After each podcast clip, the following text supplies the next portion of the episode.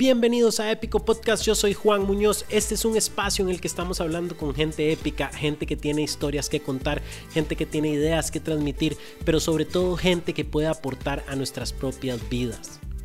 Muchísimas gracias de nuevo por estarnos siguiendo en estos últimos seis episodios. Hoy vamos al número 7. Han sido historias chivísimas, han sido historias de las que verdaderamente hemos podido aprender, sobre todo si han estado haciendo los worksheets que estoy mandando después de cada conversación con cada persona acerca de su proyecto y los aprendizajes que estoy rescatando de cada uno de esas conversaciones. Acuérdense que esos worksheets se consiguen solo para las personas que son parte del newsletter. El newsletter este, es gratuito, se pueden inscribir en www.juanjosemunoz.com.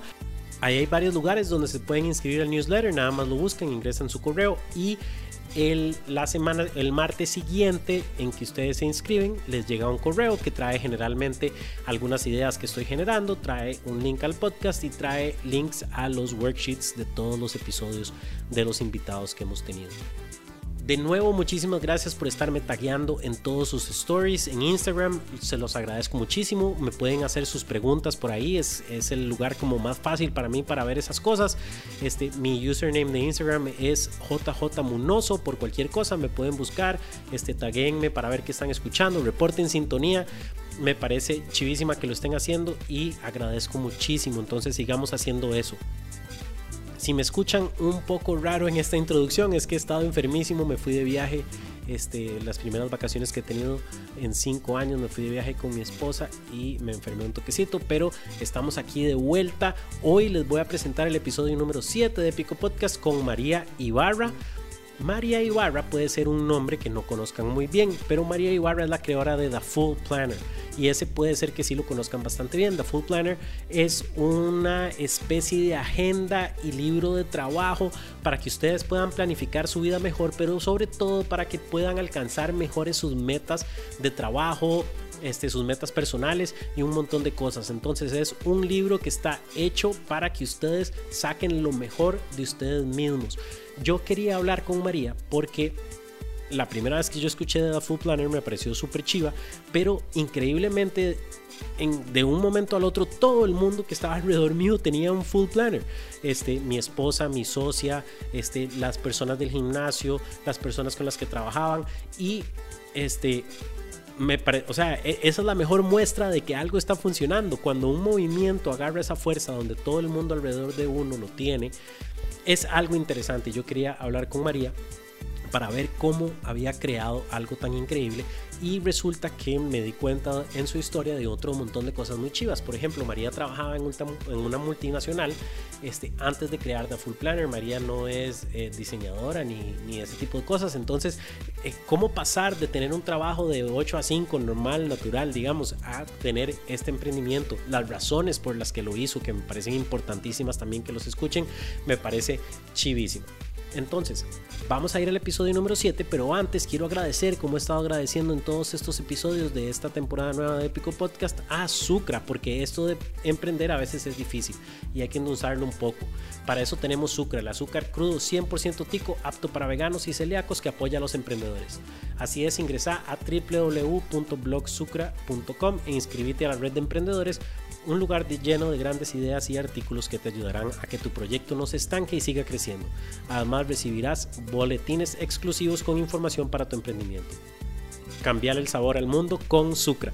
Muchísimas gracias a Sucra, siempre lo digo en cada episodio, pero el hecho de que en una empresa privada se involucre en estas cosas es chivísima y Sucra no solo lo dice, sino que también lo hace. Yo he ido a alguno de sus eventos, entonces este, he visto de primera mano lo chiva que están haciendo. Entonces, por favor, sigan a Sucra y Blog Sucra y su red de emprendedores, de verdaderamente les va a hacer muy bien. Entonces, vamos al episodio número 71 con María Ibarra de The Full Planner. Épico. Estamos aquí con María Ibarra. María Ibarra es la creadora de un producto que a mí me parece genial y la razón por la que a mí me parece genial es porque muchísima gente alrededor mío lo usa y ya eso es señal de que algo tiene chuzo, ¿verdad? Este, María es la creadora de The Full Planner, que es una... Bueno, voy a dejar que vos lo describas mejor para, para hacerle justicia. Gracias. Eh, bueno, es mucho más que una agenda, uno podría decir que es una agenda. Eh, sin embargo, me gusta llamarla una herramienta. Eh, es una herramienta para que vos puedas crear tus objetivos detalladamente, luego medir sus resultados y estar analizando o reflexionando sobre lo que hiciste o lo que no hiciste. Este, trae toda una metodología para que a inicio de año eh, lo comences pasando de deseos. No sé, el, 31 de diciembre todos quemamos papelitos o encendemos una vela o lanzamos un globo con deseos que queremos cumplir en el año. Y, por lo general, o sea, se esfuman, ¿no? Eh, quiero viajar, quiero ahorrar, quiero, quiero emprender. Eh, terminan, digamos, como siendo deseos o cosas que rondan nuestra cabeza, pero que al final del día no se cumplen. Entonces, la idea del full planner es que pases de esos deseos que te rondan y que te emocionan a ya cinco proyectos específicos que vas a trabajar sobre ellos durante el año.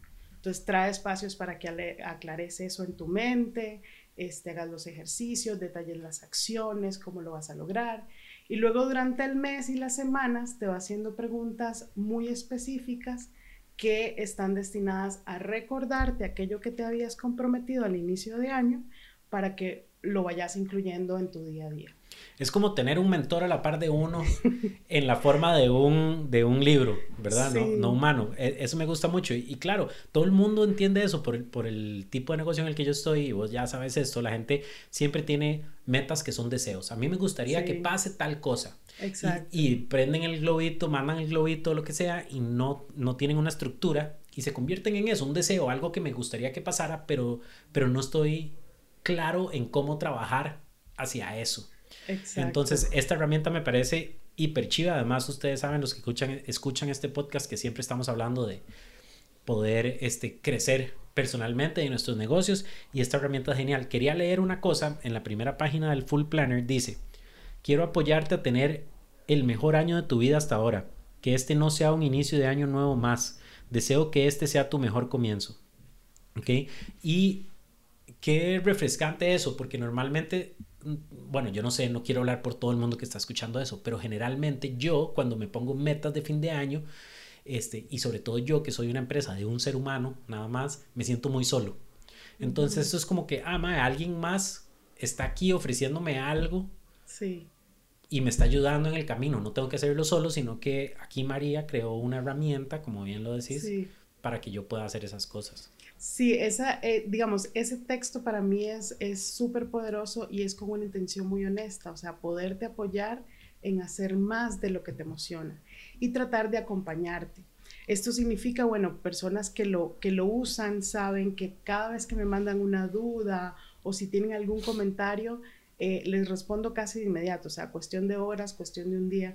Y realmente cada pregunta que me mandan, o sea, trato de analizar cómo apoyarles en eso. Este, una persona el año pasado que me dijo, vieras que una de mis metas es ser más paciente, pero no sé cómo pasarlo por toda esta metodología de que se cree un proyecto. Entonces, esa pregunta a mí me hizo este, pensar en qué, qué bueno sería, además de saber qué quiero, qué cualidades necesito para poder lograr eso que quiero. Entonces puede ser, quiero ser paciente, quiero ser valiente, quiero ser honrado. Para poder emprender necesito ser valiente, por ejemplo. este, para poder este, ahorrar necesito ser honrado con mis compromisos financieros. ¿Me explico? Entonces, esa pregunta le apoyé en ese momento y luego me dejó con el clic y resulta que ahora este año ese es un ejercicio adicional. Quiero que antes de que comiences a pensar qué quieres, pienses qué cualidades necesito para poder lograr eso. Entonces, a esto voy, digamos, con que eh, es, una, es una intención genuina poder apoyarte y en cada vez que yo pueda, o sea, solo me escriben y ahí les, les voy a estar respondiendo. Ok, ya, ya saben, llénenle el, inbox de, Instagram a María y es yo María Ibarra. ¿verdad? Todo pegado en Instagram, yo María Ibarra. O si no pueden al mismo de Full Planner. Al mismo de Full Exactamente, pueden este, Algo que, que, una de las razones por la que, por la que quería conversar con vos es porque rara vez encuentra uno un producto sobre todo tico, que la gente se vuelve loco por tener. Y yo lo vi, mi, mi esposa Paz y yo teníamos un gimnasio de solo mujeres y hubo una época en que se hizo como un fervor eh, extrañísimo y todas andaban con su full planner para arriba y para abajo. Lo llevaban al gimnasio, lo traían. Bueno, yo lo veo en mi casa siempre porque mi esposa lo usa. Yo decidí nunca volver a usar herramientas de productividad porque las he probado absolutamente todas y ninguna me funciona. Yo creo que mi cabeza nada más es extraña, pero puede ser que nada más nunca he usado Full Planner. Pero eh, eso, eso me pareció interesantísimo. Yo decía, yo tengo que aprender de María ¿verdad? Cómo crear un producto que genere esto. Y ahora entendiéndolo un poco mejor, porque lo he ido pensando, yo creo que no es tanto el producto en sí, ¿verdad? Porque al final del día esto es papel con unas palabras, ¿verdad? Exacto. Es eso que vos decís, ¿verdad? Es que vos te diste cuenta, y aquí estoy asumiendo, pero que vos te diste cuenta que la gente tiene un deseo genuino de superarse en la vida y de lograr ciertas cosas y no han encontrado una manera de hacerlo. Entonces, a través de esto le estás dando una herramienta para eso que es algo muy humano, ¿verdad? Siempre hablamos de la pirámide de Maslow, en la que la gente necesita primero un techo, después comida, ¿verdad? Y ya después van otras cosas más abstractas y una de esas cosas que está como en el medio de esa pirámide es ambición, ¿verdad? Es estatus, es crecimiento, es lograr metas. Exacto. Em, y por eso la gente va al psicólogo y por eso la gente va a coaches de negocios y, y, y, tal vez esta herramienta es como, hey, quitémosle todo ese estigma a tener que ir a un consultorio, a hablar con alguien y aquí está una manera en que usted se puede empoderar solito. Así es, así es. Y lo, que decís es súper, súper válido. O sea, los seres humanos, al final del día, lo que estamos buscando es ser felices. Y, y ser felices puede ser a través de experiencias como, por ejemplo, eh, no sé, quiero tener un carro y posiblemente estás buscando la experiencia de quiero ser independiente, quiero experimentar libertad a través de tener ese automóvil, ¿no? Entonces, eh, el, el, planner o esta metodología, que por cierto es, es, probada, o sea, está basada en lineamientos de project management, está basado en Six Sigma, este, programación neurolingüística también, eh, lo que te apoya es pasar que puedas vivir más de esas experiencias a través de lo que estás buscando, que eso no tiene juicio. O sea, una de las preguntas que te hace a cada rato el full planner es ¿por qué? El por qué no se utiliza mucho, eh, por ejemplo, en psicología, porque justifica, digamos, no sé, es que yo soy así porque mis papás se divorciaron y tenés 40 años, entonces ya es hora de ir este, tomando responsabilidad, ¿no? Eh, entonces, pero cuando se trata de qué deseas, ahí sí eh, la palabra, eh, la pregunta por qué sí cobra importancia, porque a mí no me interesa y no voy a, y no voy a, a poner un juicio sobre lo que deseas. Cualquier cosa que deseas y que ha estado en tu mente durante mucho tiempo es porque te lo mereces. Y eso es algo que tenés que tenerlo muy claro. Si yo deseo emprender, si yo deseo tener salud, si yo deseo tener más dinero, es porque te lo mereces. Entonces, no eh, no hay ningún juicio en, qué deberías de desear. ¿Ok? Eso lo vas descubriendo vos solo a través de todo el proceso eh, de los ejercicios. Entonces, no es solo, ok, tenemos la parte de agenda, por supuesto, lunes, martes, miércoles, jueves, Sí, ahí puedes poner el, miércoles voy al dentista. Exacto, que es la parte normal que todo el mundo sabe de las, de las, agendas de Pascualina de toda la vida, ¿verdad? Así es. Y, pero está esta otra parte, que es, que es la parte que es el, el factor diferenciador de la Full Planner, ¿verdad? Que son ejercicios para descubrir qué es lo que querés. Exacto. ¿Verdad? Y, digamos, ¿qué tipo de preguntas hace para descubrir ese tipo de cosas? Eh, por ejemplo, este, pasas, eh, el ejercicio pasa, digamos, desde hacer un cierre de tu año para que puedas hacer las paces con aquello que te causó frustración, aquello que no pudiste lograr, eh, que puedas celebrar todo aquello que, que sí salió muy bien. Eh, y después te lleva poco a poco a eh, elegir cuáles son las áreas importantes de tu vida, qué cosas quieres desear y te va llevando a formar esos, esos cinco proyectos. Pero preguntas que te hace todos los días y todas las semanas es, ¿qué te emociona hacer?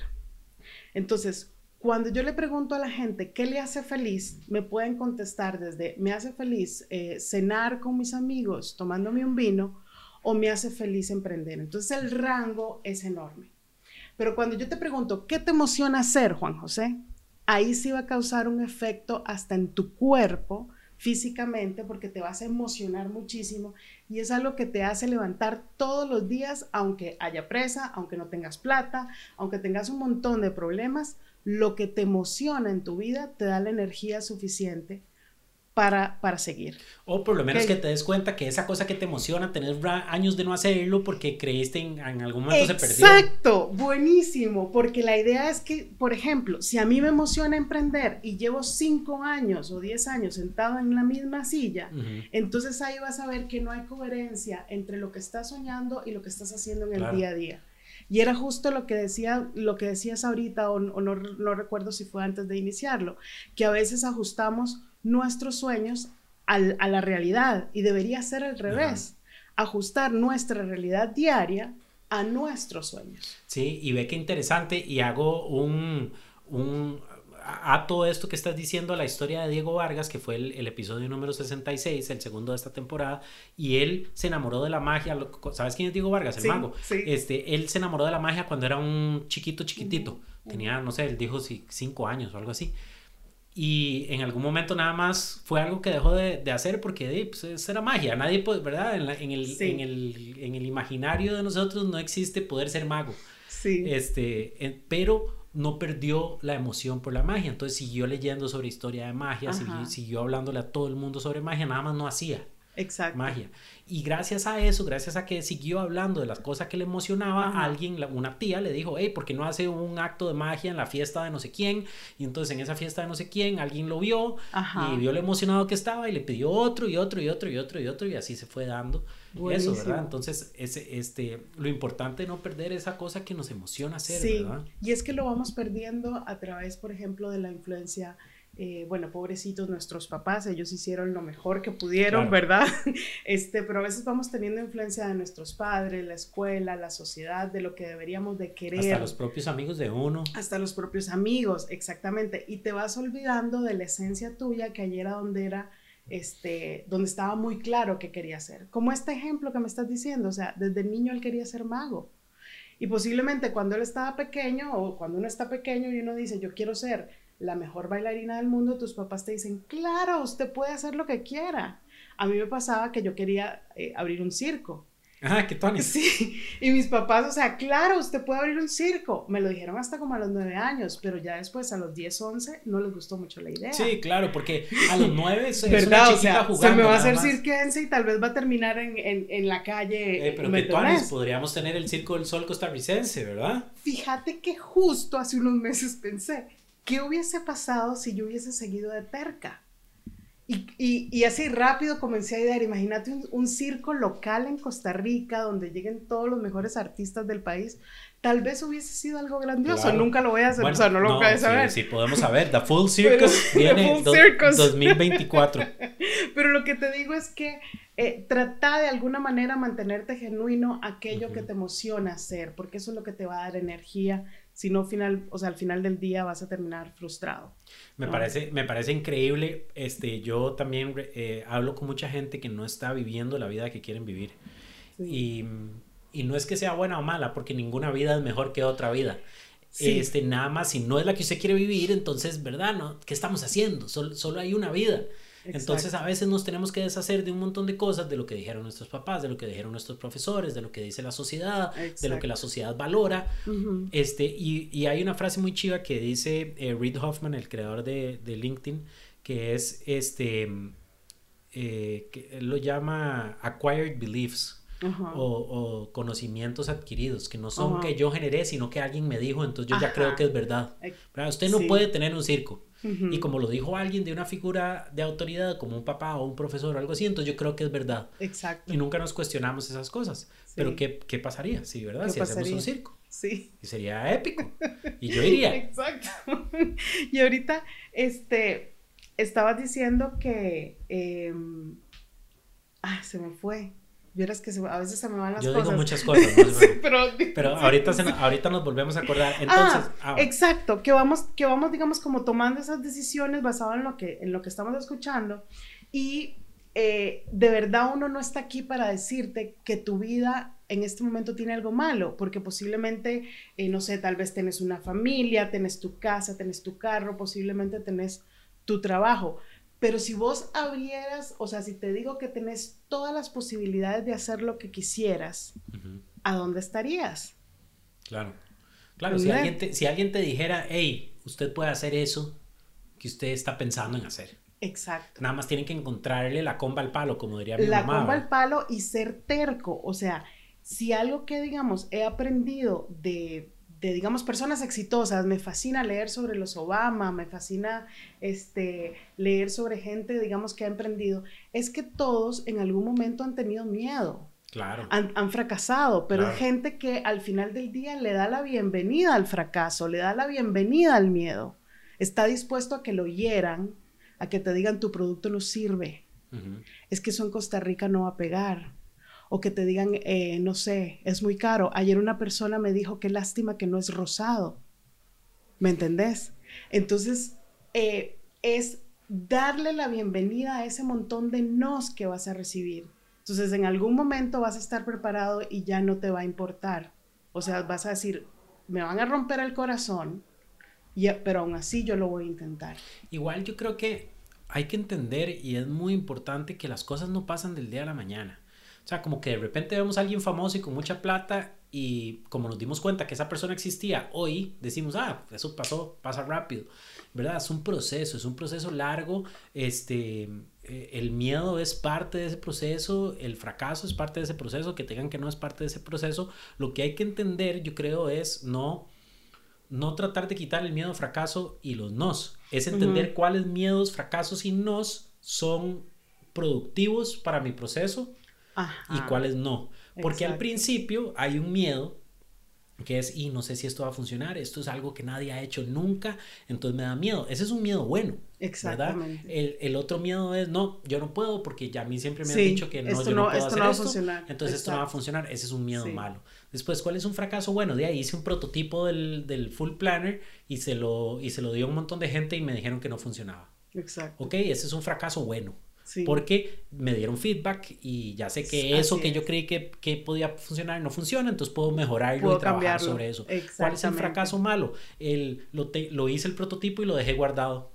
Ajá, en una gaveta de mi casa y no se lo enseñé a nadie porque tenía pavor. Ese es un fracaso malo. ¿Cuál es. un no bueno? Que un neurolingüista te diga, no, María, este, yo siento que tenés que mejorar esta parte. Eh, así, así, así, así. ¿Y cuál es un no malo? Ese, ah, no, es que a mí me hubiera gustado que el resorte no fuera así tan grande, me gustaría un resorte eh, más pequeño. Exacto. Ese es un no que no sirve de nada. ¿verdad? Porque estamos hablando de un resorte, ¿verdad? No estamos hablando de la esencia del libro. Y eventualmente vas a llegar a un punto donde esos nos son, eh, lo puedes discernir perfectamente bien, ¿verdad? Si todos tus clientes te dicen, mira, María, me encanta este producto, pero pucha, lo tengo que andar cargando todo el día y es un poco pesado. Bueno, eso es algo a lo que yo le podría poner atención. Sí, sí. O sí, como esa persona que dijo, no, es que a mí me gustaría que fuera rosado. Ah, bueno, ¿qué? Di, sorry.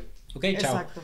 Y ya ese es un no que yo obvio. Exacto. Pero, pero es importante que la gente sepa que los siempre hay fracasos, grandes, pequeños y medianos, siempre hay miedo de algún tipo u otro y siempre hay nos. Exacto. Lo que pasa es que uno con el tiempo se va va uno aprendiendo a, generar los filtros propios de uno, de saber cuáles son importantes y cuáles, hay que ignorar. Tienes que obviarlos, exactamente, exacto.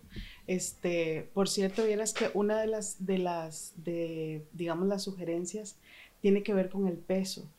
Em, y, y he tratado, digamos, como los últimos dos años en ver cómo pesa menos pero tendría que sacrificar la calidad del papel, la calidad de pero la tapa. Pero espérate, mucha gente me ha dicho, María, ¿sabes qué? El peso ha hecho, que bueno, pesa 450 eh, gramos, tampoco es que es tanto, pero me ha dicho, el peso hace que yo me siente en mi escritorio y sí o sí yo piense lo que voy a escribir, lo que voy a planear. Me dice, esto no, no es como el celular que me recuerda la, la cita del dentista aquí yo estoy planeando mi vida y entonces me obliga a sentarme y pensar. Por supuesto, porque ese tipo de cosas generan, o sea, somos seres humanos que interactuamos con objetos. Sí. La las características de esos objetos nos transfieren ciertas cosas.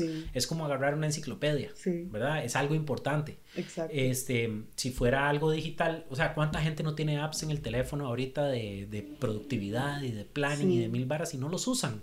Porque es una cosa que está ahí en el background No sé si lo ando o no lo ando. Si yo ando esto, además, las personas que, que quieren usar The Full Planner y que lo andan el día a día son personas que lo van a usar. Porque no vas a andar cargando esto para no, para no, para, no, usarlo. Y al final del día querés que lo usen. Entonces yo creo que tal vez sin darte, no, no sé si eso fue eh, premeditado o no, pero, pero es una característica que probablemente va a generar un cambio eh, en el comportamiento de la persona, que es lo que queremos hacer. Exacto, y verás que hay personas que me dicen, yo lo uso todos los días eh, rigurosamente y lo ando para todo lado. Y hay otros que me dicen, María, vieras que yo lo uso tres veces por semana. Y esos me han llamado mucho la atención, porque me dicen, mira, yo planeo mi semana más o menos entre viernes y domingo. Entonces me tomo una hora para usarlo. Y luego el miércoles lo vuelvo a revisar a ver cómo estoy. Entonces el miércoles, aquello que, no he hecho, salgo corriendo y sí o sí en jueves y viernes lo termino, ¿verdad? Y así va, digamos, como el ciclo. Entonces lo usan dos, tres veces por semana, se sientan en una mesa y ahí analizan. Y hay otros que hasta me lo muestran, o sea, el pobre está, o sea, al revés, hecho añicos, me encanta cuando los veo así porque los usan todo el día, todos los días, exacto.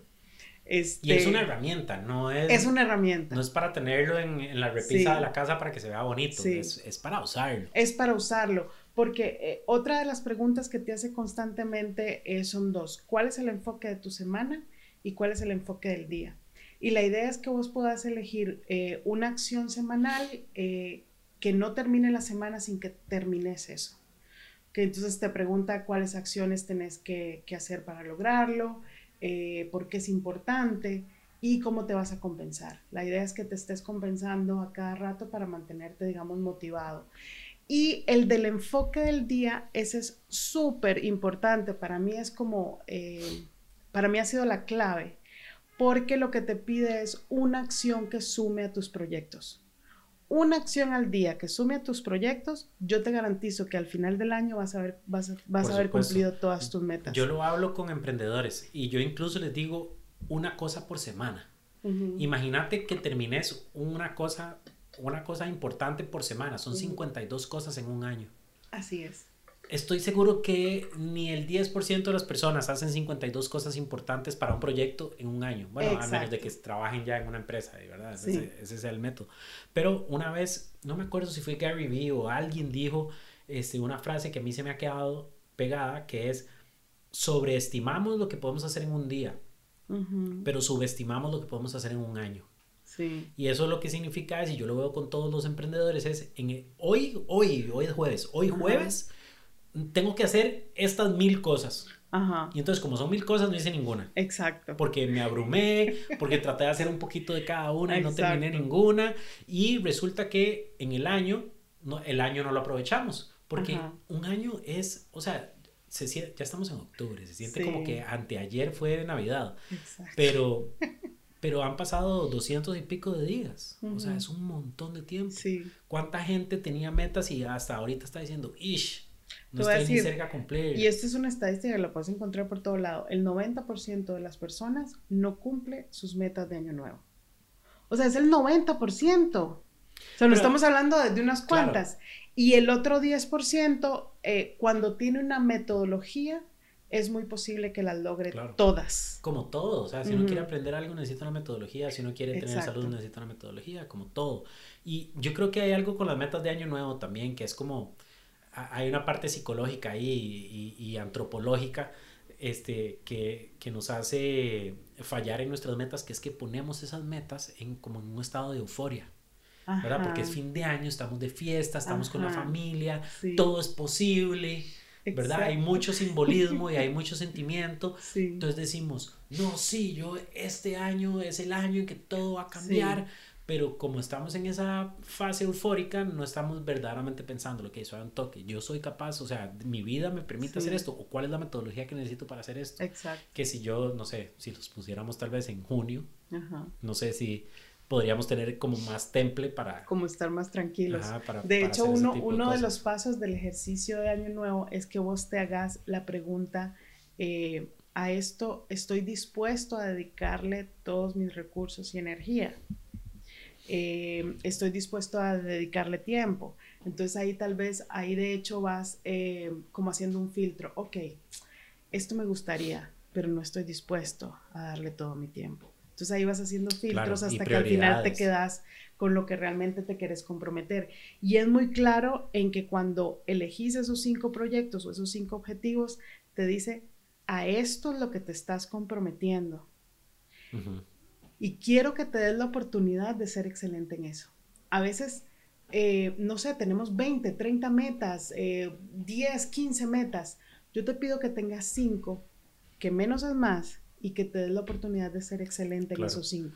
Y qué chiva que alguien te preguntara eso así como, o, que, o que pensáramos en eso de una manera honesta. Hey, quiero ser emprendedor, quiero tener mi trabajo normal de 8 a 5, que es el que tengo ahorita, y quiero ser emprendedor. Ok, yo lo que le, cuando la gente me, me pregunta, yo les digo, ok, perfecto. ¿Está entendiendo lo que eso significa? Está entendiendo que va a tener que sacrificar noches de Foot 5 en la noche y mm, tal vez, no sé, dormirse tarde algunos días porque va a estar trabajando en su emprendimiento. Piénselo. O sea, se puede hacer. Se puede hacer. Pero entienda, entienda el commitment en recursos, tiempo, ancho de banda mental, cansancio. ¿Cómo, digamos, puede afectar tu ecología? O sea, cómo, cómo va a afectar a tu esposa, cómo va a afectar a tus hijos. Y en ese momento puedes llegar a una negociación con ellos y decir, ok, ¿Estamos todos dispuestos a sufrir esto por un año, por seis meses?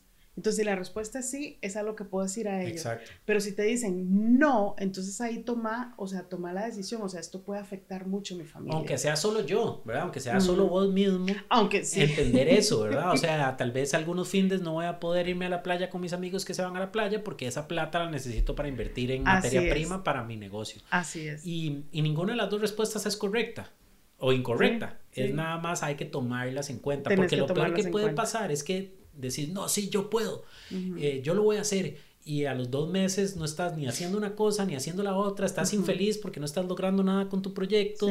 Este, pero no le estás dedicando el tiempo que le tiene que dedicar y entonces es mejor ya cortar eso y decir, bueno, váyase a la playa con sus amigos y sea feliz. Exactamente. Y ya. Pero eso es muy interesante. A mí me gustaría hablar de, de, algunas cositas, pero vamos a tratar de darle un giro ahí algo que es importante de The Full Planner es que no son nada más las ideas de María y ella decidió un día que esta era la manera en que yo voy a hacer que la gente cumpla metas. Hay un montón de profesionales detrás de eso. Sí. Entonces tal vez explícanos un poco este, para que la gente sepa el peso de estructura que tiene esto. Sí, este, bueno, cuando, cuando inicié el brainstorming de la lluvia de ideas de esto del Full Planner, eh, bueno, fue, básicamente porque tenía miedo a que, me, a que me despidieran en el trabajo donde estaba. Era como el trabajo de mis sueños y tenía pánico de que me despidieran. Eh, entró en una crisis y yo todos los viernes decía, hoy me despiden, hoy me despiden. Entonces lo primero que hice fue hacer como un brainstorming de, si yo tuviera todo el tiempo del mundo, ¿a qué lo dedicaría? ¿Verdad? No sé si te pasa mucha gente que trabaja y te dices que si yo tuviera tiempo, yo haría tal cosa. Ajá. Sí, de hecho lo, hablamos en un podcast de estos y, la gente tiene mucho más tiempo del que cree que tiene. Exactamente. Entonces, eh, en la lluvia de ideas salieron un montón de cosas. A mí me fascina la cocina, me fascina el diseño interior eh, y, y he tenido feedback de que soy buena para eso, ¿no? Y después salió el asunto de, a mí me encantan las agendas y por 13 años había dado seguimiento a proyectos alrededor del mundo. Y comencé a ver de que ninguna agenda en los últimos años me había como satisfecho. Eh, no estaba satisfecha con ninguna. Entonces, los últimos años había usado tablas de Excel con preguntas y cosas para poder dar seguimiento a las cosas que para mí eran okay, importantes. vos habías creado ya una herramienta, digamos, hechiza ahí en Excel. Hechiza en Excel, que era la que yo usaba. ¿Y cuáles preguntas te hacía ese tipo de cosas? Esas preguntas eran, eran, eran muy de, de project management, que era, este, por ejemplo, definir bien el objetivo, cuáles eran las acciones más importantes. Era las acciones... para tus propios Exactamente, exacto. Y porque vos trabajabas en project management. Eh, así es. Entonces era como básicamente poner un mi vida en un proyecto. Ajá, ok que eh, sí, es eso, ¿verdad? Sí. y la otra cosa fue que eh, como del 2015 al 2017 empecé a interesarme mucho en, mucho en los temas que tienen que ver sobre crecimiento personal, eh, temas de coaching, programación neurolingüística, un montón de cosas. Y eso era, vos sentiste, vos sentís que te metiste en ese tema por el miedo que tenías laboral. Sí. ¿Verdad? Entonces eh, eh, era eso, estabas viendo, que yo necesito eh, invertir en mí porque, porque estoy segura que va a pasar esto. Exactamente. Yo pensé, una de dos, si a mí me echan, Bueno, lo primero que dije después de tener miedo es, si a mí me echan, yo me voy. y ahí, ahí yo digo que ya se me quitó el miedo, ¿me entendés? Lo peor que podía pasar si me echaban era que yo me tenía que ir. y después de eso dije, ok, una de dos, o alisto mi currículum y empiezo a buscar empresas, o emprendo. Y ahí decidí que quería darme la oportunidad de emprender. Ok, entonces vino todo este brainstorming. Cuando empiezo a hacer los ejercicios en papeles, dibujos, etcétera, todo eso se lo mandé en Word a un especialista en alto desempeño en México. Su nombre es Marco Mejía. Y él revisó todos los ejercicios que yo había hecho y le hizo como un hilo conductor a todo. Él, por decirlo así, o sea, curó una, una pintura ahí media que nadie entendía él la curó y empezó, este, o sea, le hizo, hizo un montón de cambios, especialmente eh, a ciertas palabras, cómo, cómo, esas palabras podían ser más impacto en, las personas. Eh, y después, cuando tenía todas ya esas preguntas súper bien hechas, se lo envié a unos diseñadores. Y los diseñadores les dije, quiero que esto se vea lo más lindo posible. Entonces creo que fue, digamos, como las tres cosas. Primero, el deseo mío de hacer algo que a mí me apasionaba eh, algo que le digo a todos y que a mí me funcionó es que nunca me pregunté qué me puede dar dinero. Porque tengo la experiencia de cuando me pregunto qué me puede dar dinero, abrí un par de negocios que esos negocios fracasaron. Sí, y yo, yo siempre que alguien me dice, Juan, es que yo necesito hacer plata, ok, yo le puedo decir ya mismo cómo puede hacer plata como dijimos antes, hay cosas ilegales que usted puede hacer para hacer plata, hay cosas antiéticas que usted puede hacer para hacer plata, y hacer plata no es tan fácil. O sea, es complicado. Eh, no es solo compro barato y vendo caro. La gente cree que es una cosa, ah, bueno, entonces voy a traer estas cosas de China, las voy a vender. Bueno, pero igual las tienes que vender, o sea. E incluso, Juan José, podría, podría pasar que te metes en algo que te da plata, pero al cabo de seis meses estás frustrado porque no es lo que te gusta. Exacto. Desde entonces, fue el proceso de qué me funciona a mí, qué me gusta hacer, cómo, cómo me gustaría apoyar a las personas basado en mi propósito de vida. Este, eso es algo que también había trabajado mucho. Yo tengo clarísimo cuál es mi propósito de vida. Entonces, algo que les pudiera apoyar a las personas y que pudiera vivir yo de eso. Y después, que lo aconsejo a todos, cuando tengas un producto, mandáselo a personas que crees que saben mucho más que vos y que tienen mucho más experiencia que vos y que esas personas te lo despedacen para construir algo muy bueno. Claro, esa, esa idea es buenísima porque en algún momento no sé si fue que todos nos tragamos el mismo cuento en algún momento o alguien nos, alguien nos, los, nos los vendió, pero creemos que para ser emprendedores tenemos que ser los mejores del mundo en lo que sea que hagamos. Y que todo lo voy a hacer yo, porque y que todo lo voy a hacer yo porque yo, y, y Dios guarde alguien se entere que yo se lo tuve que mandar a Marco Mejía en, en, México. No, más bien te van a, a decir gracias, gracias por tomarse el tiempo de consultar esto con otros expertos para que el producto fuera, porque al final del día es acerca del producto y del valor que ese producto genera a en las no es acerca de vos. No es acerca mío, exactamente. Y eso es muy difícil de entender. Yo, yo, igual no es algo como que uno un día nada más ya deja de pensarlo. Exacto. Igual es algo que lo tenemos que batallar todos los días, como, ¿será que meto a alguien más en el proyecto? Porque entonces ya no soy solo yo. Sí. Y entonces la gente me va a ver, ¿verdad? Sí. No, no, es acerca del producto. Cuando, te estás haciendo esas preguntas, eh, usualmente es porque estás pensando dentro de la caja. Ajá el pensar eh, dentro de la caja no es solo de hacer las cosas todos los días de la misma manera. O estás pensando en vos. Estar pensando solamente en vos. Cuando pensás fuera de la caja, pensás en colaboración. Entonces, yo a Marco Mejía eh, no le pedí un favor, o sea, colaboramos los dos. ¿Me explico? O sea, hubo, o sea, eso fue un trabajo de consultoría. Entonces, yo le apoyé a él en su trabajo, en un servicio que él sabe hacer muy bien y él me apoyó a mí a crear un producto que en mi mente yo quería que fuera muy bueno. Claro, claro. Es pura colaboración. igual, o sea, cualquier cosa, digamos, aquí tenemos un par de iPhones enfrente nuestro y no fue como que Steve Jobs se sentó a hacerlo solito, ¿verdad?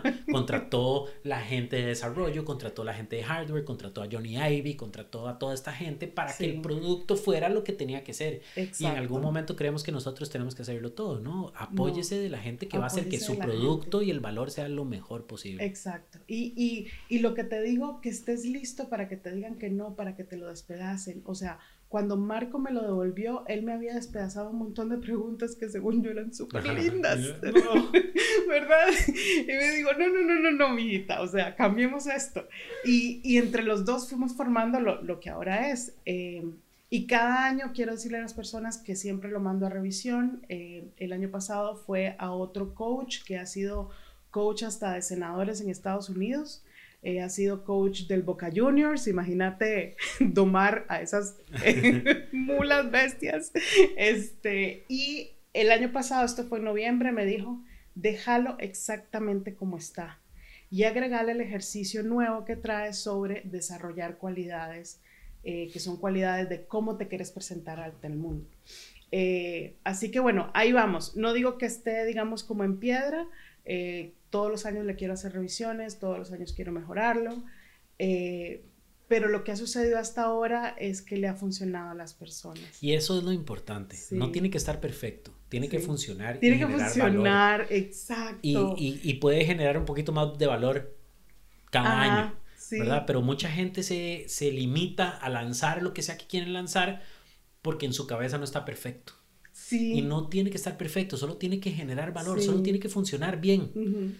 ¿Verdad? Y ya después le vamos construyendo valor sobre eso. Entonces no, no se limiten en eso. ¿Qué carga más pesada es el perfeccionismo, verdad? O sea, la gente que dice es que yo soy perfeccionista. Es un problema. Y entonces nunca terminan nada, yo era así. Pero no es culpa de las personas, es culpa de lo que nos han enseñado. O sea, uno en la escuela se saca un 0 o un 100 ¿verdad? Sí, ¿verdad? O, pasa o no pasa. Este, y además nos enseñan que una tarea es una tarea, es una tarea, ¿verdad? Nada más, esta tarea es esto y usted o, pasó o se quedó y ya, olvídese de esa, viene la que sigue. Y usted se, se, pasó o quedó. Este, alabamos a las personas que tuvieron un, un 90 de promedio desde séptimo. Pero no alabamos a la persona que comenzó con un 20 de promedio y, terminó con un 75. ¿Verdad? Que para mí eso es mucho más valioso que la persona que tenía un 90. Lo que quiero decir es que nunca nos han enseñado a tener proyectos, a construir sobre lo, lo, que vamos haciendo. Entonces, para nosotros es eso de construcción, de, de, de mejoras incrementales, de ir, de ir sentando las bases y poniéndole más cosas encima. Para nosotros es ajeno, no lo conocemos. Exacto. Para, la, para las personas creativas que, que crean cosas, eso es normal, porque ellos saben, ¿verdad? Primero hago un modelo en papel, después lo hago en papel maché, después le pongo resina y después es una estatua en mármol. Exacto. ¿Verdad? Entonces eso es como normal. Pero para nosotros que siempre nos educamos de una manera tradicional, solo existe ser perfecto en el momento. En el momento. En, en, este quiz me tengo que sacar un 100. Sí. ¿Verdad? La teacher no me va a decir, ay, sí, qué lindo este 20, pero estoy seguro que te vas a sacar un 40 pasado mañana. A eso no le importa ni a la teacher, ni a mis papás, ni a las universidades. Entonces, yo creo que vamos eh, con una desventaja desde la educación y tenemos que reaprenderla de alguna manera. Usted, fija, eh, bueno, ese montón de imágenes súper famosas del antes y el después. Eh, qué interesante sería ver todo el intermedio, ¿no? Claro o sea, porque pensamos que es de, un, de, un, día para otro que esa persona, por ejemplo, logró bajar de peso o tiene el cuerpo más divino del mundo. Eh, o sea, esa persona se mató para poder hacer eso. O, el jugador de fútbol que la, la, la imagen es un... Eh, el otro día mi, mi, papá mandó al chat de la familia uno de Cristiano Ronaldo cuando era carajillo y feo y ahora es eh, guapo y millonario. Pero entonces, ¿verdad? Es eso, di, lo que ese madre tuvo que hacer, o sea, no por lo guapo, sino por llegar al punto de éxito, este... La cantidad que, que, trabaja, digamos, algo que hablan mucho de, de los atletas súper famosos, la mayoría tienen una ética de trabajo ridícula desde que tienen 10 años. Pero esa parte no se ve, porque esa parte no es chiva. Esa parte no es chiva. Lo que es chiva es ver el, el, Ferrari. ¿verdad? Y, y, las joyas y toda esa cosa. Exacto. Pero todas estas personas trabajan como locos, las personas exitosas en la vida también, hasta los, los, músicos, raperos, los de reggaetón, todas esas personas es muy fácil decir, ah, es que nada más hacen una musiquilla y ya, bueno, pero ¿cuántas horas pasa el madre metido en una, en una cabina de, de grabación o, verdad? ¿Cuántas veces le dijeron que no? El otro día escuché que Mark Ruffalo, él puso en su Instagram. The Hulk. Ajá, The Hulk. eh, puso en su Instagram que le dijeron 600 veces, no me acuerdo el número extra, 610, no me acuerdo. 600 veces no audiciones hasta que le dieron una película que para él era, digamos, como, ok, esta es, hasta que le dijeron sí. Pues sabes que te digan 600 veces no Cuando usualmente la tercera decimos, sí, esto, esto no sirve para nada. no, me no, olvido mejor de esto. me voy a hacer administrador. Le dijeron más de 600 veces que no. Ajá. Y Es dice que las contaba. Porque si algún día me van a hacer caso y ahora es Hulk, ¿verdad? Sí. Hay algo súper súper chiva de la historia de, de María que me estaba contando antes de que comenzáramos a grabar y, y ya lo contó un poquito ahora, que es que ella comenzó este proyecto porque tenía pánico de que la fueran a despedir. Ajá. Entonces, algo que yo siempre le digo a la gente es que no hay nada como, no hay nada seguro en la vida. Por más Sí. multinacional, por más empresa, por Sí. más trabajo, corporate, Exacto. este, y a mí esas hasta me parecen más inseguras, porque la decisión no es de uno, ni, de, Sí. ni, del- ni, de la- ni de los clientes, es de Sí. una persona que puede estar en otra parte del mundo y dice, hey, recórteme el 10%. Literal, eso me y pasaba. a chao. ¿verdad? Entonces, algo que yo quería decir es que esta historia de, de María también sea como este un aprendizaje para otros, es decir, no me voy a esperar hasta que voy a sentir que me van a despedir el viernes. Exacto. Ustedes pueden comenzar a tomar acciones en su vida desde ya. Y de hecho ahora me está diciendo María que el Full Planner también está pensado para ese tipo de situaciones, ¿verdad? O sea, yo, yo soy abogado de 8 a 6, Sí. pero también puedo ir trabajando sobre las otras cosas. Sobre las otras logrando. cosas o qué clase de abogado quieres ser. ¿verdad? Eh, ¿A dónde quieres llegar eh, por medio de la abogacía? Entonces ahí puedes hacer ese proyecto donde te quieres ver como abogado en tres Que qué años. interesante eso, que mucha Ujú. gente que está infeliz con su vida lo que piensa es cambiar completamente lo que Sí, hacen, ¿verdad? Yo soy abogado, pero quiero ser cocinero de hamburguesas, quiero tener un Exacto, restaurante de ajá. hamburguesas. Bueno, tal vez nada más repensemos su rol como Sí, abogado. Tal sí. vez puede ser otro tipo de abogado y eso sí le Exacto. va a hacer feliz. Ajá. Es, es como te digo, no hay juicio en qué quieres ser, Ajá, qué chido. es que empeces a hacerlo. Claro, eso me Así gusta. es. Eh, y entonces me estabas contando que María decidió en el, en el 17 de noviembre del 2017, ese era el día que ella tenía listo para lanzar The Full Planner en su trabajo. Exacto. Y resulta que por cosas del destino, ese fue el día que la llamaron desde Suecia. Desde Suecia y le dijeron, María, ¿sabe qué? Chao. Así es. o sea, fue, fue como, fue como increíble porque, o sea, pasé más o menos ocho, la, la compañía venía en reestructuración desde hace dos años y los últimos ocho meses ahí, o sea, realmente fueron un infierno para muchas personas, incluyéndome, porque todos los días despedían a alguien. Entonces era como, eh, en inglés hay un dicho que dice, fear keep us all in place, o sea, todo el mundo mediante el miedo estábamos como paralizados, ¿no? Ah, claro. Porque mañana me van a despedir Claro. y qué voy a hacer. Eh, así me pasé como por, no sé, tal vez unos siete, ocho meses con el miedo de que me iban a despedir, eh, hasta que un día dije, o sea, si me despiden, esta compañía no soy yo. Eh, yo no soy la dueña, eh, esta compañía no es mi identidad, yo soy una persona totalmente individual. Entonces ahí fue donde empecé todo este proceso. Y cuando resulta el día que me despiden, que por cierto, o sea, todo esto yo lo hacía en las noches y los fines de semana. Eh, porque también pensaba, o sea, si me despiden que no sea porque es que Ajá, porque, metí la ajá, pata, porque porque, no llegaba. porque no llegaba, o sea, salir por la puerta grande, ¿no? Entonces, este, o sea, fue noches, fines de semana, etcétera. Eh, y cuando me despiden, eh, fue el 17 de noviembre. Ustedes pueden revisar las redes sociales de Full Planner.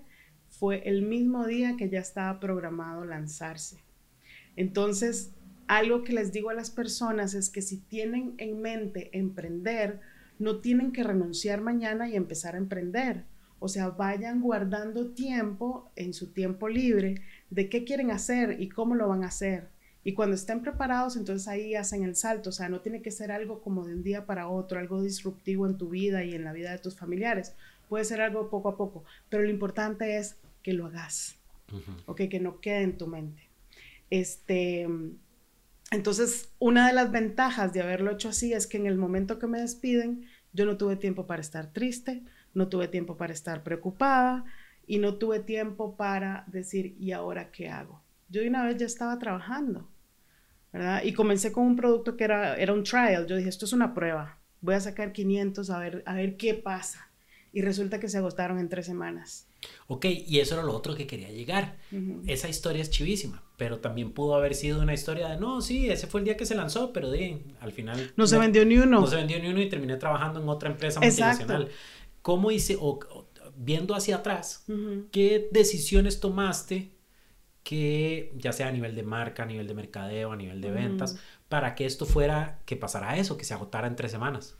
Sí, una de las cosas fue, eh, bueno, la, la, primera, para serte honesta, o sea, fue mucho eh, mercadeo, digamos, digital y también eh, mi networking, ¿verdad? O sea, utilizan su networking. ¿Y cómo lo hiciste vos? Para, porque a la gente le cuesta mucho eso. Exacto. Todas las personas que conocía, les hablé del planner y les hablé de su metodología. No se me olvida, no sé si has entrevistado a Carla, a Carla Chávez, que es la creadora de Colones. No. Bueno, a mí ella está en mi corazón por siempre porque fue la primera persona que lo vio y me dijo, dame 25 que eso se lo voy a regalar a mis, a mis colaboradores. Em, entonces fue así, fue a través de networking, ella le pasó la palabra a otro y, y, las 400 se me acabaron y tal vez hubo tal vez, no sé, unas 200 que personas desconocidas. Y a partir de ahí eh, fue que, digamos, ¿dónde lo conseguiste? ¿Dónde lo conseguiste? Y el año siguiente sí hice una estrategia de mercadeo un poco más fuerte. Eh, como te dije, o sea, eh, como es un poco difícil de explicarla, el trabajo de los diseñadores fue muy bueno, porque yo decía, si, se me cuesta, si me cuesta mucho explicarla, entonces que la gente la compre por bonita y luego cuando la tenga va a ver lo, cómo le puede funcionar. Eso, eso es importante, este, sobre todo ahora que estamos en un medio, si vos tenés el chance de sentarte con alguien, con tus amigos o de tu network, les puedes explicar perfectamente todo y te van a entender, porque tienen además tu atención, o sea, vos tenés la atención de ellos en ese momento y confían en vos, entonces están dispuestos a escucharte. Exacto. Cuando es a través de redes sociales con desconocidos, eso no pasa. Primero, no tengo la atención de esas personas, tengo una atención de, de, ¿verdad? Milésimas de segundo. Y después no me conocen porque me van a escuchar. Sí. ¿Verdad? Entonces, a veces hay que entender, ok, ese tipo de cosas. Tal vez la gente ahorita no lo va a comprar por la metodología porque no se las puedo explicar. una, una, metodología compleja en un post de Instagram. Exacto. En un story de 15 segundos. En un story de 15 segundos, que sí puedo hacer? Bueno, les puedo enseñar lo épico, lo chiva que se ve, ¿verdad? Les puedo enseñar página por página, les puedo enseñar las partes que tiene y ya después ellos se van a dar cuenta de, de, lo que es. Y esa parte, ahí volvemos de nuevo a lo que es colaboración, o sea, trabajen con gente profesional. Eh, con gente que les ayude a diseñar su producto bonito, eh, gente que sepa un poco de redes sociales, ¿entiendes? O sea, busca apoyo. Si, si, en, cierto momento no tenés dinero, pues entonces ve maneras de poder colaborar en trabajo, eh, no sé, o sea, yo siempre he dicho, todo en esta vida es negociable. Entonces trata de ver maneras en que ambas partes puedan ganar algo. Claro. Si no tenés, digamos, efectivo, que es lo primero que uno piensa, no tengo dinero. Sí. O sea, que el dinero no sea un limitante. Porque esa es la limitante más fácil de, de tener, ¿verdad? Es que no lo puedo hacer porque no tengo plata. No tengo plata o no tengo tiempo. Ajá.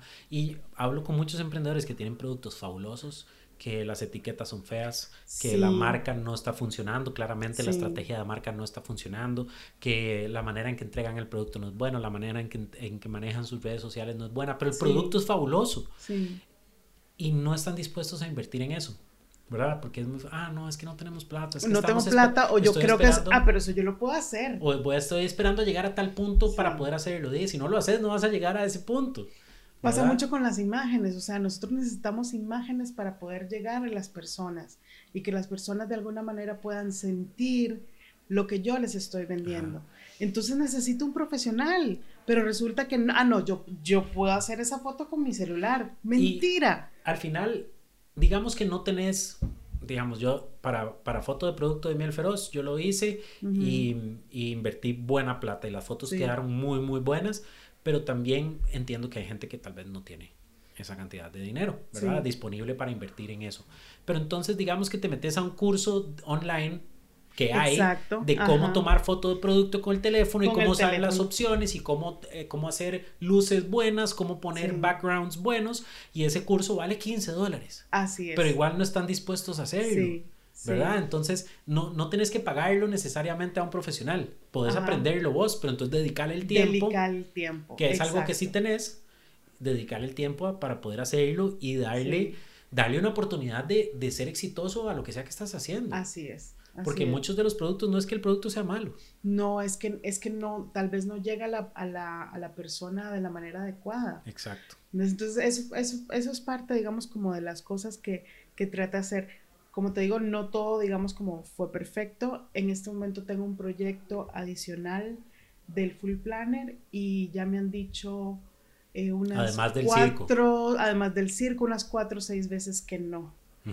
Eh, pero espero, o sea, espero que el próximo sea un sí. Y si es un no, yo voy a seguir. ¿Verdad? ¿Entendés? O sea, no todo ha sido color de rosa. Eh, este, busco siempre tratar de apoyarme en alguien, eh, pero lo más importante es, o sea, seguir y darle y darle y darle. Eh, ojalá, digamos, la próxima vez que nos, que nos hablemos te diga, ¿te acuerdas aquello que me habían dicho cinco o seis veces que no? Pues ya ahora La décima sí. fue un sí. Exactamente, Épico. a ver cuándo, cuándo sucede. Épico. Me parece que la historia está muy chiva. Como te dije, el producto tiene algo especial. Yo, yo no lo he usado, pero he visto tanta gente usándolo que sé que tiene que tener algo especial. Este, hay, cosas interesantes de cómo crear una vida que uno quiere crear, de cómo crear un producto y tratar de hacerlo exitoso. Cómo la vida no es como uno siempre cree que va a ser y cómo, Sí. y cómo lidiar a- al respecto de eso. Pero entonces creo que esto nos lleva a la famosísima y esperada ronda relámpago. Ay Dios, yo me puse nerviosa. La ronda, no, no, cero, cero nerviosa, no se preocupe. Son preguntas que tal vez no son como que las, se las hacen a uno todos los días. Ok. Pero, pero tampoco vamos a hacer física cuántica aquí. ok. Ok, pregunta número uno. ¿A qué le tiene miedo? Eh, a morirme con una enfermedad que sea muy dolorosa. Ok, sí. Yo O sea, pasar los últimos años de mi vida en una cama. Sí, que, que mm, esa idea, bueno, a mí me da miedo la muerte en todas sus formas, dolorosa o no Sí. dolorosa, pero sí, porque toda la vida estamos tratando de no sentir dolor. ¿verdad? Exacto. Entonces, sí, qué feo, qué feo trata- trabajar toda la vida por eso y tal vez por algo que ni siquiera está en las manos de uno, Sí. Tener sí, que sufrir, sí, claro. Sí. Bueno, A eso le tengo miedo. sí. Este, pregunta número dos, si pudieras hacer cualquier cosa en el mundo, ¿qué harías? Sería cantante de rock. Épico. Sí. Yo siempre le digo a mi esposa que algo, ah, yo no sé si cantante, pero músico de fijo. Sí. Y mi esposa me dice que no me haga cantante porque, porque no se me da. Sí. Pero sí que chiva, hay, hay algo, ¿y sabes por qué? ¿Qué? Yo sé por qué ella misma, no, no, que si vos sabes por qué quisiera ser cantante de rock. Ah, sí, o sea, me, me llena el alma cantar y, y a mí el rock, o sea, es lo que toda la vida me ha gustado. pero cantás bien. No, creo que no. Pero te divertís cantando. Eso Eso sí, ¿Cuál exacto. Es, ¿Cuál es tu canción, así, la, la que, karaoke, pum, póngame tal?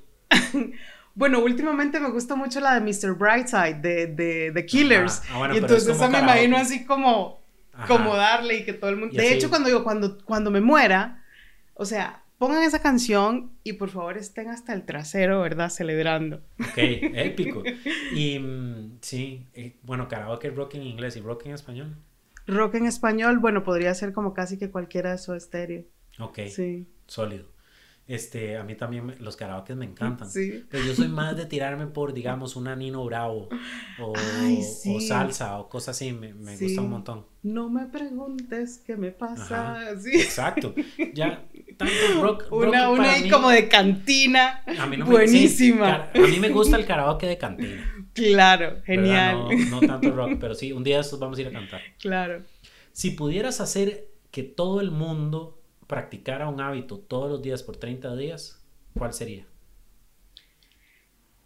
Ah, el de, el de decidir qué es lo más importante del día y que, le, y que le dediquen al menos 30 minutos. Claro, esta pregunta, ¿verdad? Viene de, se la estoy haciendo a la persona que creó toda una herramienta para practicar hábitos. Que, sí, porque que la idea es que al final de año eh, tengas algo hecho. Ok, épico. Y, y si quieren ayuda con eso, compren la Full Plan. Número 4. ¿Qué consejo te darías a vos misma cuando estabas empezando tu proyecto? Em, repetirme, o sea, que, que de una u otra manera todo iba a estar bien. Eh, porque sí pasé por mucha ansiedad, o sea, casi que terminé en el hospital por ansiedad y nervios de que algo iba a suceder mal. Sí, y, y al final del día, aunque el proyecto no funcione, Exacto, va a estar, todo estar bien. Sí. No se preocupe. sí. ¿Verdad? O sea, si Sí. aprendió algo, si sentó las bases de algo, este, la y gente... es que en el momento que pasaba, perdón, Juan No, no, José, adelante, adelante. también era el momento en que estaba cerrando un negocio que no funcionó. Entonces era ese temor de que vuelvo a emprender y si me vuelve a ir mal, y, y, además pierdo mi trabajo, entonces ya no voy a tener dinero para ni para resolver el, el, el, negocio malo ni el nuevo que tal vez no va a salir bien. Bueno, pero a todo esto yo creo que la gente también tiene que confiar un poquito en sus habilidades, ¿verdad? O sea, claramente tenés un currículum y tenés una educación y tenés unas habilidades sí. y podías conseguir otro trabajo. Tal vez no iba a ser inmediato. Exacto. ¿verdad? O podías reinventarte de alguna manera, ser consultora en vez de buscar trabajo, ¿verdad? Siempre hay algo que uno puede hacer para alguien. Del, del síndrome del impostor. Sí, claro. Que ese es el que te dice que no vas a poder. O sea, que tu currículum, o sea, que vas a poder conseguir trabajo, sí, pero va a estar muy difícil. Yo, yo sufro del síndrome de impostor todos los días, pero más bien es algo que me, que me impulsa. Sí, ¿verdad? bien, y, exacto. Y, me dan ganas de, y, y, me hace tener ganas de crecer y de ser exacto. mejor. Sí. pero no me limita a hacer. Sí. Entonces yo creo que también como todo, como aprender, como saber cuál fracaso es bueno y cuál es malo, Ajá. esos sentimientos sí. pueden ser buenos y pueden ser malos, sí. dependiendo de cómo uno los, los utilice. Exacto. Y la pregunta número 5. No se vale contestar de Full Planner. Ok. Recomendanos un libro, video, artículo o lo que sea, contenido que la gente tenga que, que consumir. Eh, uno de mis libros favoritos es The Four Hour eh, Week. The Four la, Hour Work Week de exacto, Tim Ferriss. Ajá. Uh -huh. Este, yo creo que si yo me hubiera leído ese libro cuando tenía, no sé, 18 años, sería presidente de la República. Es genial, es genial porque incluso, ojalá, bueno, si lo compran, es la última versión. La última versión viene con un montón de ejercicios y te va a funcionar muchísimo. A mí me fascina ese libro, me ha apoyado muchísimo. Ese libro, mucha gente cree que es como una manera de vaguear. Y mucho, mucha gente lo criticó porque dijo, ay, sí, qué lindo, le estamos enseñando a la gente a ser vaga. Exacto. Y, y no es eso, es cuestione todo. ¿Por qué se hace así y por qué no lo puedo hacer de una manera Exacto. más efectiva? Uh -huh, este, uh -huh. Y entonces en ese sentido te pone a pensar un poco diferente. Sí. ¿Será que tengo que contratar a alguien o puedo hacer esto de otra manera? ¿Será que alguien, será que Ajá. yo lo puedo hacer? ¿Será que invertir plata en un asistente virtual Ajá. va a tener un retorno de inversión, ¿verdad? Ese, ese, tipo de cosas. Sí, Entonces sí. Es, es, una buena manera de cuestionarse uh -huh. El modus operandi, ¿verdad? El status sí. quo, la manera en que siempre se ha hecho las cosas. Que es muy fácil caer en esa trampa. ¿verdad? Sí, y él, él, de hecho, él lo dice, yo no estoy diciendo que trabajé solo cuatro horas a la semana para que el resto estés acostado. Me, eh, toda mi vida es súper activa, dice él. Lo que pasa es que hago cuatro horas de cosas que no me gustan mucho, como la parte contable, las, uh -huh. o sea, todo ese montón de cosas, y el resto estoy creando lo que me, me gustaría Exacto. hacer. Entonces esa es la idea, o sea, que tengas más tiempo para, para vos. Uh -huh. Excelente. Y de hecho yo comencé a hacer este podcast por, en parte por Tim Ferriss y, y sí. su podcast y, y otros ahí.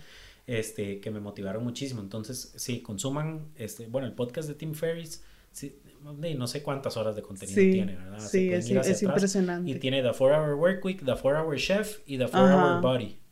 Ah, Entonces, sí. tiene productividad, cocina y salud. Y salud, y, exactamente. Y sus ideas acerca de cómo aprender cosas son, son, uh -huh. son muy buenas. Y la, el, el otro de él, el, el Tools of Titans, Ajá, Tools Ajá, of Titans. también es muy, muy bueno, lo recomiendo. Y Tools of Titans, por si no lo conocen, es como eh, los consejos, tips, herramientas de todas estas personas este, súper productivas, súper exitosas, eh, en todas las áreas, ¿verdad? Uh -huh. No solo en negocios, sino gente de salud, gente de arte, Así gente es. creativa, y, te, uh -huh. y les, les, hace preguntas como, ¿cómo hace usted tal cosa? Entonces ellos te dicen, yo lo hago así, así, así. Y en es ese libro, yo bueno. lo tengo, ese yo lo tengo en mi casa, a sí. mí me, me, gusta mucho. Es genial. Entonces, María, muchísimas gracias este, por esta conversación. Siento que es una historia eh, excelente de creación, es una historia excelente de, de reinvención, es una historia excelente de cómo buscar este crecimiento personal de la manera correcta. Gracias. Eh, y que todo, nada está terminado, todo, uh -huh. todo es un trabajo en, en, proceso y esa es la parte chiva. Exacto. De todo. Vivirlo. Vivirlo. Entonces, vamos por un 2020 épico. Yo no digo 2020, yo digo 2020. 2020, vamos el mejor un, año de el, tu vida hasta ahora. El mejor año de tu vida hasta ahora. Este, hasta ahora, porque el 21-21 tiene que ser mejor. Tiene que ser mejor. Este, ¿A dónde pueden buscar información de The Full Planner? The Full Planner en Instagram, en Facebook y thefullplanner.com. Ok, uh -huh. genial. Busquen a María, este, ahí le escriben por The Full Planner. Este, si tienen alguna pregunta de cómo usar o alguna duda, estoy seguro que ella con todo el cariño del planeta Tierra sí. les va a ayudar. Muchísimas gracias por darnos todas estas lecciones y espero nos estemos a vos las este, gracias, fue muy ameno. Súper. Entonces nos vemos la próxima semana con más épico.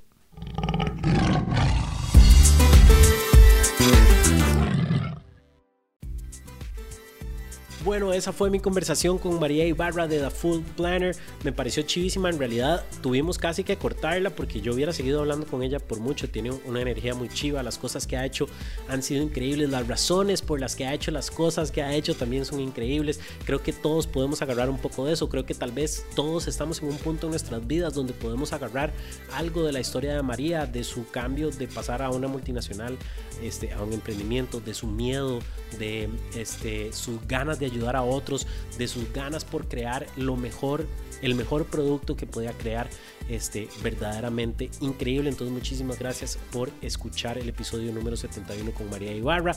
De nuevo les recuerdo que en mi website www.juanjosemunos.com pueden inscribirse al newsletter para recibir el worksheet de este episodio con algunas preguntas que yo les voy a hacer de aprendizajes que saqué específicamente de este episodio. Porfa recuerden que si están escuchando esto en este momento, tómenle un screenshot a su celular este, en la pantalla donde está el episodio, donde sea que lo estén escuchando, Spotify, Apple Podcasts, SoundCloud, donde sea que lo estén escuchando, este, y taguenme en Instagram no solo me encanta que me reporten sintonía, sino que eso me ayuda a que el contenido llegue a otras personas que tal vez, que tal vez le puedan sacar un montón de provecho. Nos despedimos recordándote que Sucra es el azúcar crudo que muchos emprendedores están siguiendo porque les ofrece un lugar donde pueden informarse, aprender y ayudarse con sus propios proyectos. Seguí a Sucra en sus redes sociales como Facebook, Instagram como SucraCR y en su blog ingresando a www.blogsucra.com y empezar a cambiarle el sabor al mundo. Muchísimas gracias por escuchar estas historias de gente épica. Nos vemos la próxima semana con más épico.